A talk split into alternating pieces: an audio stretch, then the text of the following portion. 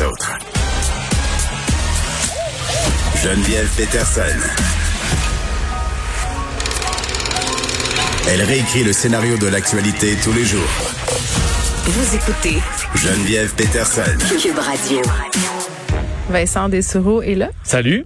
Et on va faire un état de la situation à Montréal. Ça continue d'aller bien, mes affaires. Hein. Je tiens les auditeurs au courant. Oui, pas de symptômes, douleur J'ai- locale. J'ai mal au bras. Plus, plus l'émission avance, plus j'ai mal au bras. Mais Tu peux une pas te faire une bine là, sur le. Je peux le pas me faire une bine, mais je te dirais que ça fait moins mal que quand j'arrive du gym certaines journées avant par la Ah, pandémie, bon. évidemment. Donc, Tu vois, ça gère bien, ça vraiment gère pas bien. si pire que ça. J'ai pris des Euh.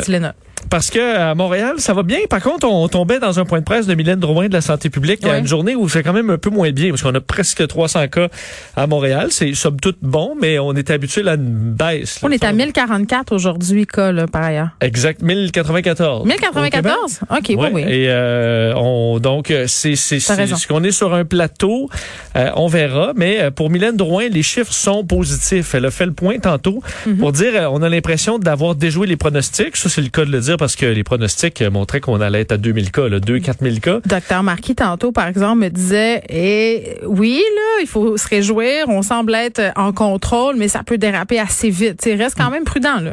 Tout à fait, parce que euh, un des éléments que je trouvais intéressant de Mylène Drouin, c'est qu'elle expliquait qu'on n'a pas eu de de- d'événements super propagateurs là, dans les derniers mois à Montréal, comme Ouais. ça a été le cas à Québec, par exemple, avec le gym qui a fait presque 500 cas, Mm-hmm. peut-être même plus. Donc, on n'a pas eu ce genre d'événement-là qui est dur à contrôler. On avait Alors, peur des parcs, tu t'en rappelles, par exemple, il y avait de la crowd pas mal, puis on se disait, ça va-tu donner lieu à des éclosions? À on a eu, on euh, dit plusieurs petites éclosions, mais pas de très grosses qui, ont, qui auraient pe- peut-être amené une perte de contrôle. Euh, le fait donc également que euh, la prise en charge est rapide des cas, euh, la vaccination commence à se faire sentir à Montréal. Alors, somme toute, le ton était quand même assez positif, de sorte que selon Mylène Drouin, le virus va frapper un mur bientôt. On peut l'écouter. Notre taux de reproduction se maintient en bas de 1 à cette semaine à 0.82. Euh, et ça, c'est depuis janvier. Donc, on est vraiment toujours un petit peu en bas de la, la ligne du 1. Des fois, on a remonté. Euh, mais ça démontre clairement que c'est le bon niveau de mesure euh, qui est actuellement en place. La population, quand même, elle est engagée, elle est avec nous euh, dans, dans l'application des mesures. Euh, et évidemment, toute l'accélération de la vaccination. Je pense que ça aussi, euh, on a de plus en plus une population qui progresse en termes de couverture vaccinale et de protection. Et donc, le virus, tranquillement, va se frapper à, à- à un mur. Est-ce qu'on serait plus discipliné qu'ailleurs?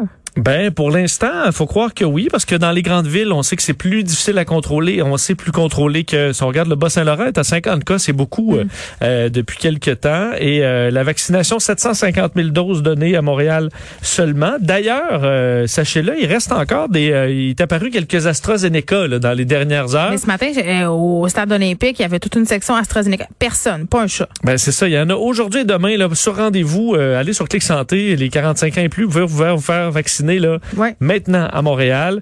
Euh, alors euh, bon, ça, il faudra voir si les AstraZeneca trouveront preneur. Là. Il en reste quelques, écoute, c'est quelques quelques dizaines, là, donc c'est très peu.